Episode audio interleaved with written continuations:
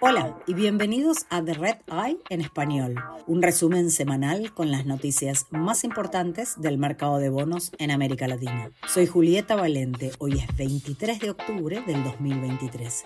Esto es lo que necesitas saber para comenzar tu semana.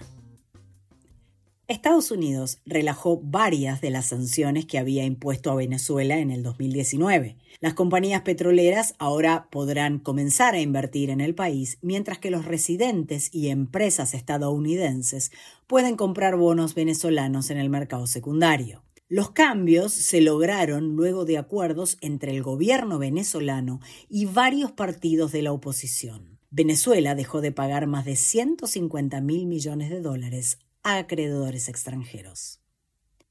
En Chile, la compañía de telecomunicaciones WOM despidió a su CEO después de solo 18 meses y trajo de regreso al CEO fundador, Chris Bannister, la compañía está pidiendo préstamos bancarios para poder pagar bonos que vencen en noviembre del 2024. WOM puede asumir una deuda de hasta 75 millones de dólares, pero podría necesitar una exención de los tenedores de sus bonos al 2028 para ofrecer más garantías para los nuevos préstamos.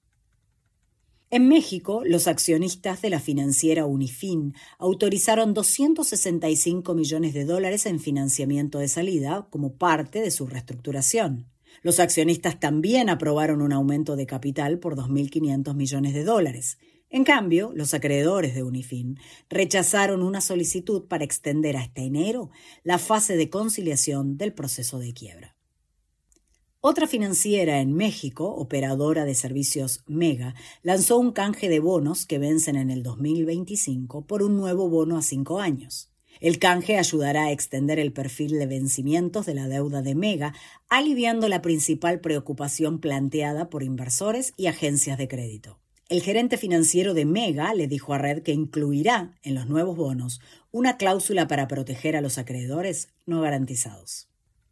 En Brasil, los acreedores de Light esperan que las negociaciones por la reestructuración avancen cuando el nuevo CEO, Alexander Nogueira Ferreira, asuma el cargo a fin de año. El Ejecutivo se reunió la semana pasada con los asesores de los acreedores para discutir sobre cómo reestructurar la deuda de la compañía. El siguiente paso será una presentación del plan de negocios, incluidas las proyecciones de flujo de efectivo, para que los acreedores puedan entender la capacidad de pago de Light.